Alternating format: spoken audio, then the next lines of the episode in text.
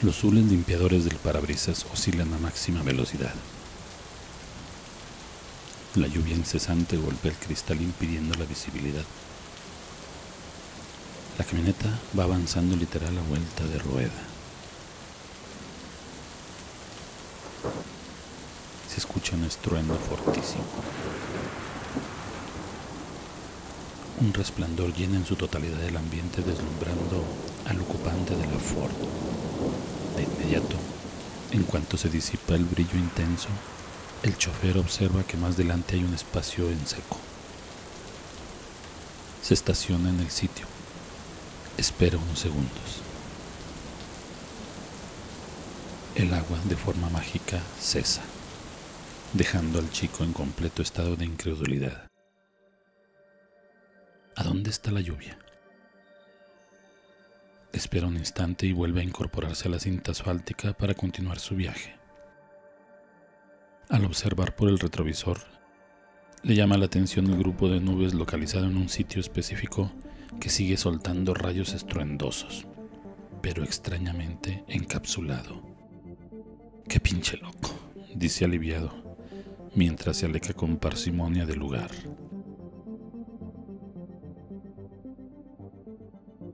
Historias camaleónicas. El viaje indeseable. Jonathan es obrero en una fábrica maquiladora, allá en el norte del país, donde hace frío de a de veras en el invierno y cuando hace calor, el infierno es un bloque de hielo comparado con estos lugares tan extremos. No se diga cuando llueve. Dan ganas de crear su propia arca como la de Noé esperando el diluvio. En las noticias se había anunciado para esa noche una probable tormenta de lluvia con el pronóstico de tornados. Vaya que era complicado el temporal. Para llegar a su destino, que era la nave industrial de la empresa del trabajo que realizaba Jonathan, recorrió varios kilómetros en su Ford Pickup de los noventas. Para cuando él había abandonado su hogar, la tormenta era ya una realidad aunque aún se observaba a la distancia. Cúmulos de enormes nubes arremolinadas chocan entre sí generando grandes cantidades de energía que se transforma en un interminable destello de flashes en el cielo convertidos en poderosos rayos. Él solo los vio y sugirió a su esposa e hija que se mantuvieran en casa guardadas para mantenerse seguras por si la tormenta llegaba. Era simple precaución. Los minutos que tardó en llegar al trabajo no le permitieron ver las condiciones en las que dejó su casa. Él confió en que todo estaría bien. Su turno era desde hace muchos años el de noche, entrando a las 9 de la noche para salir por la mañana después de las 8 de la mañana. Por el hecho de estar dando indicaciones de seguridad a su familia, no calculó bien los minutos de desplazamiento por lo que llegó tarde con el ya sabido pretexto del temporal. Se estaciona y va directamente con su supervisor para aclarar el asunto de los minutos de retraso. ¿Qué cree, jefe? Ya estaba por salir de casa cuando vi que venía aproximándose cuando vi que venía aproximándose la tormenta. Me atrapó, no me di el tiempo y pues no llegué puntual. ¿Tú qué haces aquí? preguntó el supervisor con una marcada señal de extrañeza en su rostro. ¿A qué estamos jugando? Te reportaste enfermo y que tal vez hoy no ibas a venir.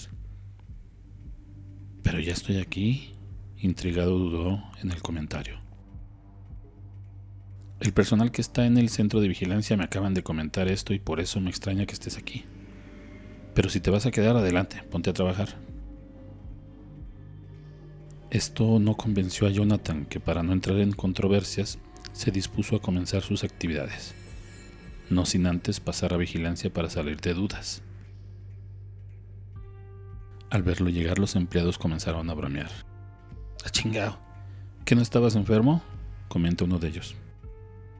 La afirmación comenzó a volverse algo intrigante para el muchacho y tuvo que abstenerse de enfadarse. Optó por intentar entender la situación.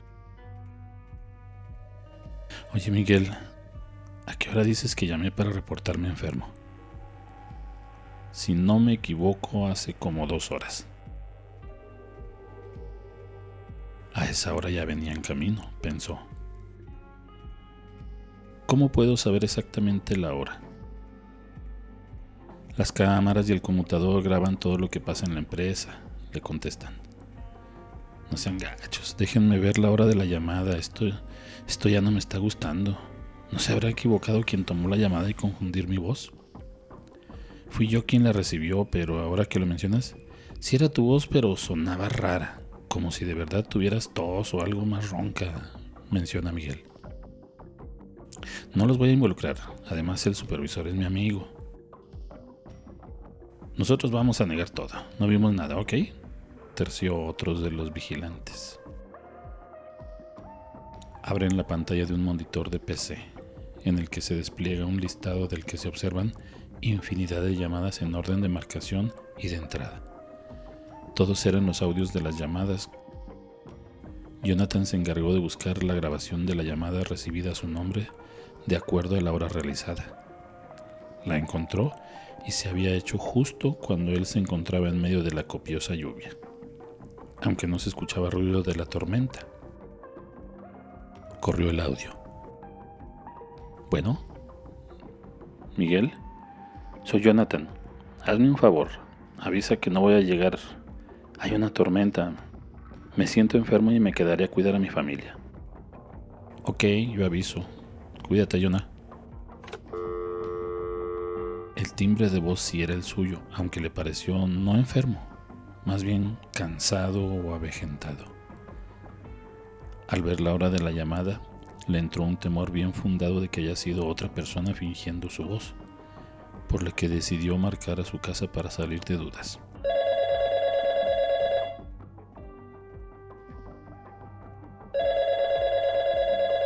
timbre el teléfono hasta en tres ocasiones. Descuelgan y lo que escucha lo deja pasmado. Bueno, ¿quién habla? Era su voz. ¿Cuál copia exacta? Incrédulo pregunta. ¿Quién eres? ¿Quién eres tú? ¿Qué haces en mi casa? Soy Jonathan. Me voy a quedar en mi casa a cuidar a mi esposa y mi hija. Viene una tormenta. Es de la fábrica, ¿verdad? ¿Quién habla? Cuelga horrorizado el teléfono. ¿Era alguien que se parece mucho a él o lo imitaba muy bien? Era su voz. Desesperado le llama a su supervisor para avisarle que su familia está en peligro y tiene que ir allá. ¿Pero cómo te vas a ir en este momento? ¿Que no ves el tormentón que viene? Le amenaza a su jefe. Tengo que ir. Hay un tipo en la casa y tengo miedo que les cause daño. Ok, vete.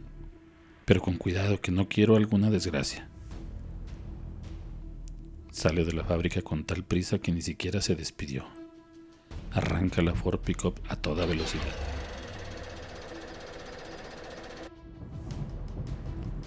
La tormenta se movía justo por delante de su vehículo, a la distancia entre la fábrica y su casa.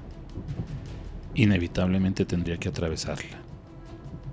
Unas pequeñas chispas de agua empiezan a caer sobre su parabrisas para después convertirse en una incontable cantidad de gotas que nublaban la vista aún con los limpiadores.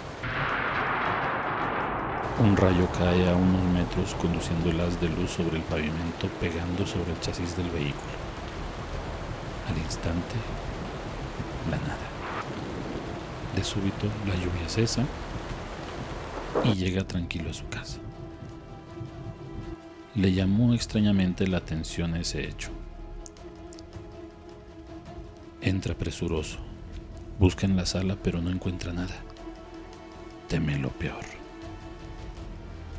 Avanza hasta la recámara, acelerado y encima de la cama están plácidamente viendo televisión su esposa y su hija, sin ninguna contrariedad. Al verlo ahí lo cuestionan. ¿Qué pasó? ¿Que no te habías ido a trabajar? Aliviado respira tranquilo y le miente a su mujer. No pasa nada.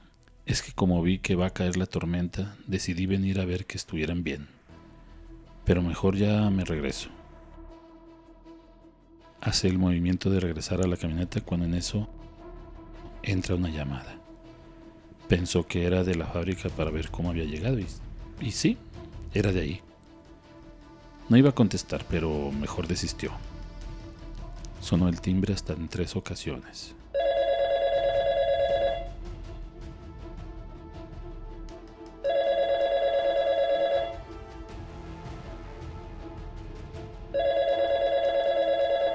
Bueno, ¿quién habla? Del otro lado de la línea le contestó una voz idéntica a la suya muy indignado.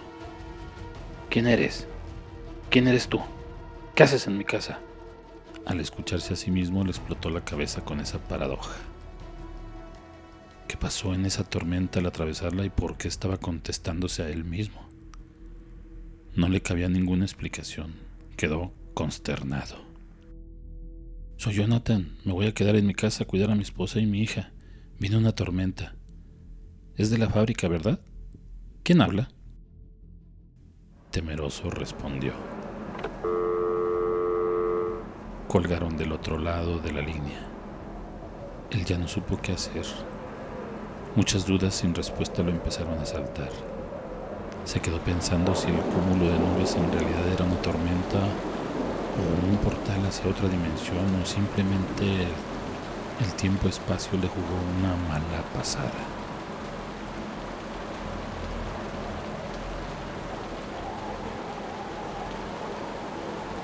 Historias camaleónicas son una idea original, adaptación, edición y producción de Santiago Aguilar.